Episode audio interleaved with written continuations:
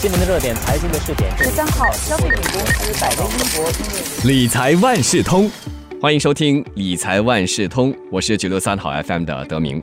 二零二零年已将近尾声，在告别这个特殊的一年呢，迎接二零二一年之际呢，我们也应该好好的坐下来审视一下自己的财务情况，为新的一年做好财务投资规划这样的一个准备。突如其来的这个疫情啊，可以说是打乱了很多人原来的投资计划。这个时候，我们要怎么做好这个财务上的大扫除，整装待发，来冲刺这二零二一？新的一年呢，这一期的理财万事通，我们邀请华为媒体集团新闻中心财经新闻副主任胡渊文和我们聊聊岁末财务打理可以从哪些方面着手。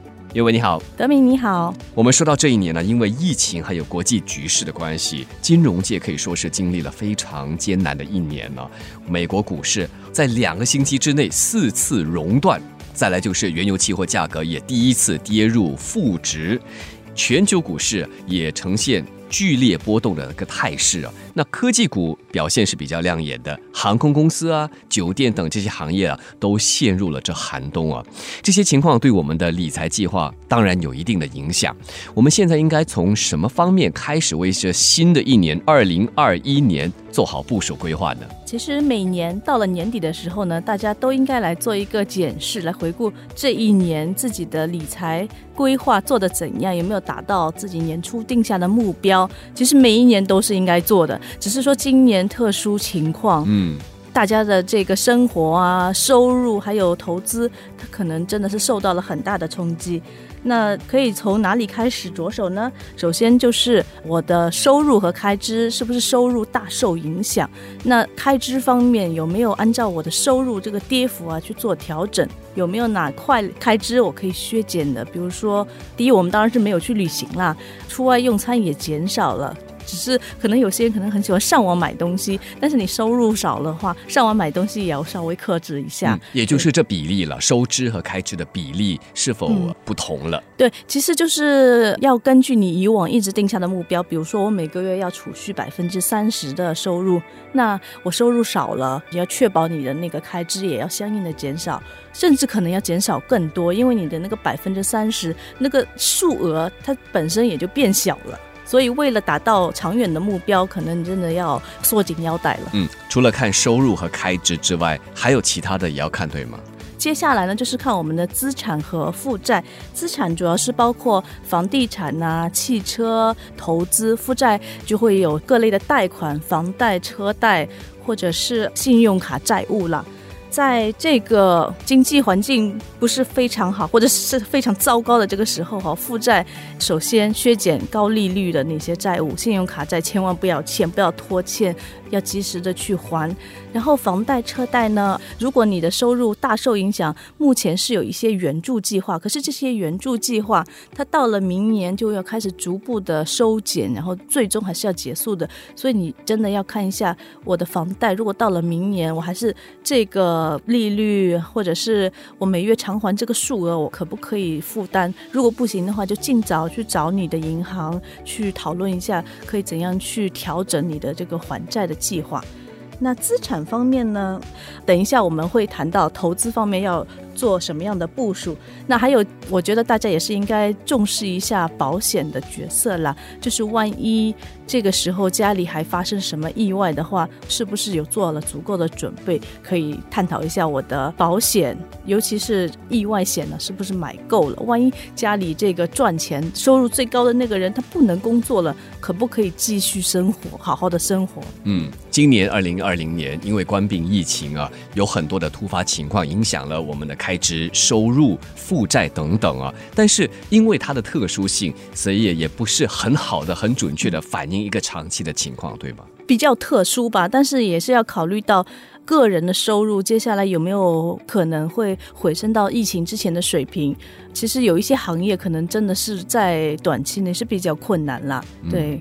说回投资，一般上我们会鼓励大家不要把所有的鸡蛋放在同一个篮子里，应该分开来放，这是一个好的投资习惯。但是每个篮子里。要放几个鸡蛋，则是要我们勤于调整的。那么想问一下原文了，我们在检讨和重新配置投资组合的时候，又应该注意些什么呢？我们可以这样看了，比如说一个投资者，他其实平时一直是我一半买股票，一半买债券。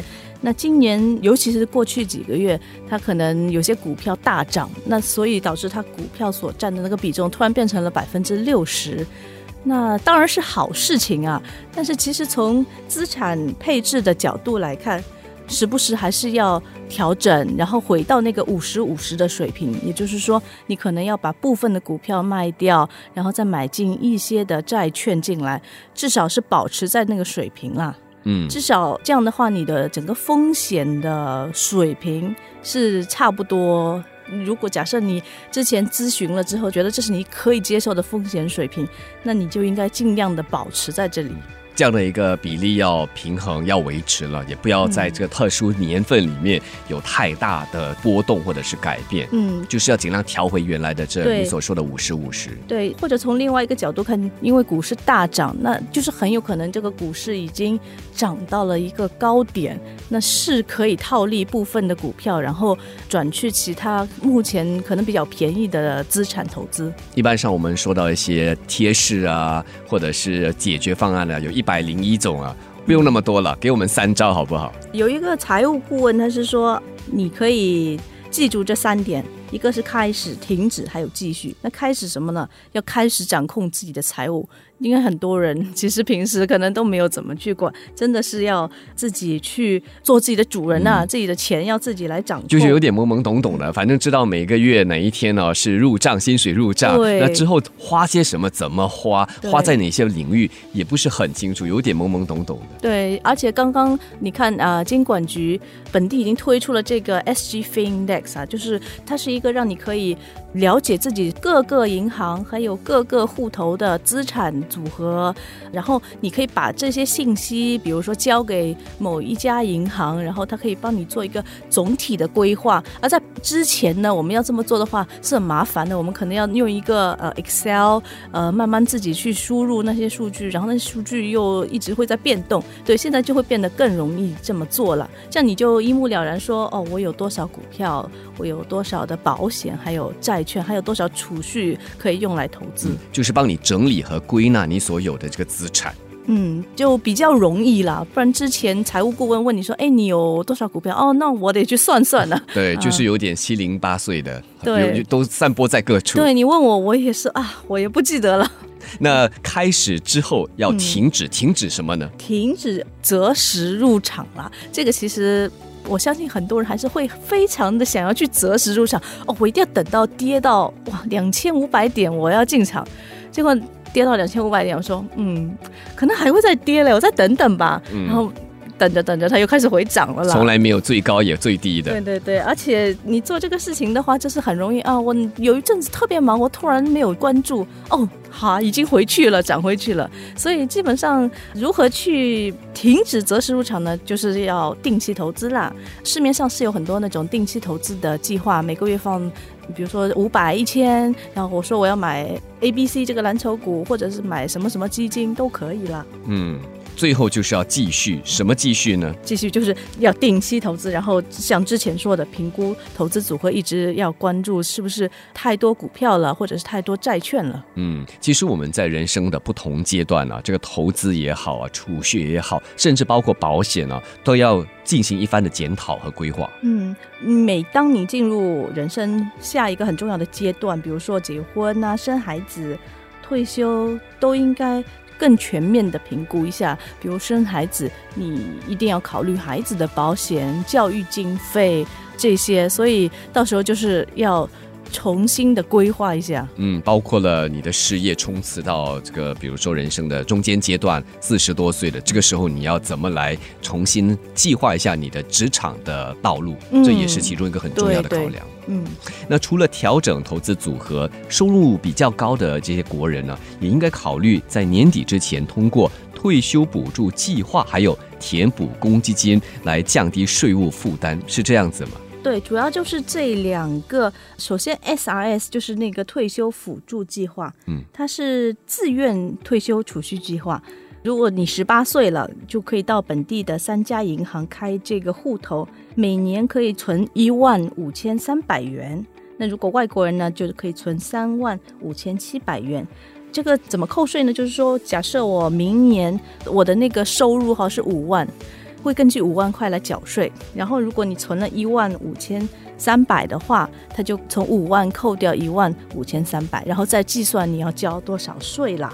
嗯，假设你是充分利用的话，每年算下来好像最多是可以省三千三百六十六元的税款。当你的收入越高，省的越多了，因为后面的税率比较高一些。那有人就会问了，我这笔钱放进了这 SRS 的户头里面做什么呀？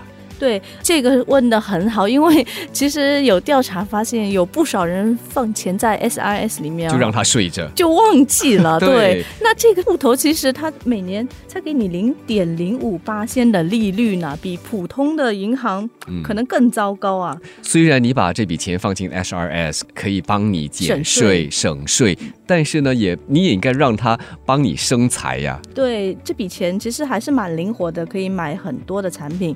保险产品、股票、债券、挂牌基金都可以。这些的回报率呢，通常来说，债券比较低，可能二到三个八仙；股票可能平均五到六个八仙，甚至更高啦，都好过你的那个零点零五八仙。是，又有问题来了。当我把这笔钱放进了这个退休辅助计划户头，也就是 SRS 户头之后。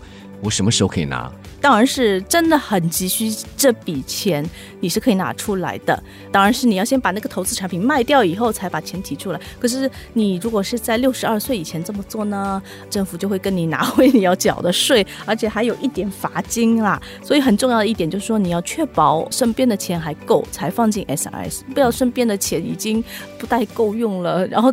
放进去以后再拿出来就不划算了。那我放在这个 SRS 户头里面的钱有没有一个最低年限？六十二岁以后就可以慢慢把这笔钱提出来。他每次提出的时候需要为一半的款项缴税了。比如说你提一万，那其中五千块需要缴税。你要算一下，就是说我们超过两万块的收入开始才要缴税，对吗？我退休以后我。没有收入了，那我拿四万出来，OK，两万块需要缴税，可是两万块是就是说那个零税率啦，所以我等于是没有缴税吗？对，就是省下了你的税务。不过要注意的是，他说你只能分十年提取啦。所以，如果你要零缴税的话，就是每年四万，呃，一共十年就是四十万。嗯，也就是说，如果我在没有任何缴付这个罚金啊的情况之下，我必须在六十二岁之后才开始提取，而且是必须分十年把它提取完毕。对对对。刚才提到有关调整投资组合，除了 SRS 之外，另外一个就是填补公积金。这样子也可以来降低税务负担。对，如果公积金会员每年年底之前填补最多七千元到自己和家人的这个公积金特别户头呢，也是可以同样的算法来减少那个纳税收入了。只是说，如果他的户头已经超过了全额存款 （full retirement 三那就不可以了。会员也可以填补保健储蓄户头 （MediSave），但这个年度顶线呢是三万七千七百四十元，还有包括了平时我们已经在交的那个公积金啦。那公积金特别户头和 SRS 的一个区别，当然就是公积金户头的利率比较高，所以你要把钱放在里面，让它自己赚利息也是 OK 的。嗯，所以 SRS 如果有钱呢，要事先拿 SRS 的钱去投资。岳文为大家解释了 SRS，还有这填补公积金户头都可以帮助我们减低这税务的负担。不过两者之间应该会有不同吧？可不可以比较一下？第一，SRS 它可以投资的那个范围是比较广一些啦。CPF 呢，它会有规定说你只能拿这笔钱去买某些产品。对，那还有一个就是两边的利率差很多。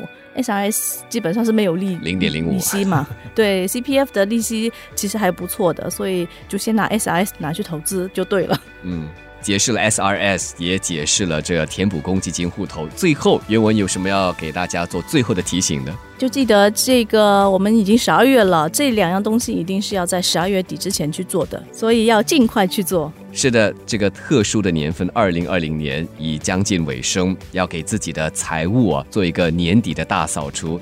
今天所给予你的这样的一个解释和介绍，希望可以做一个很好的参考。谢谢华媒体集团新闻中心财经新闻副主任胡渊文给大家说了，来到了岁末。如何打理这财务？谢谢德明，谢谢渊文。理财万事通每期提供你最需要知道的理财与财经知识。如果你想了解更多，可以到早报的 SG 搜索“联合早报财经专栏理财解囊”。我是九六三好 FM 的德明，我们下期再见。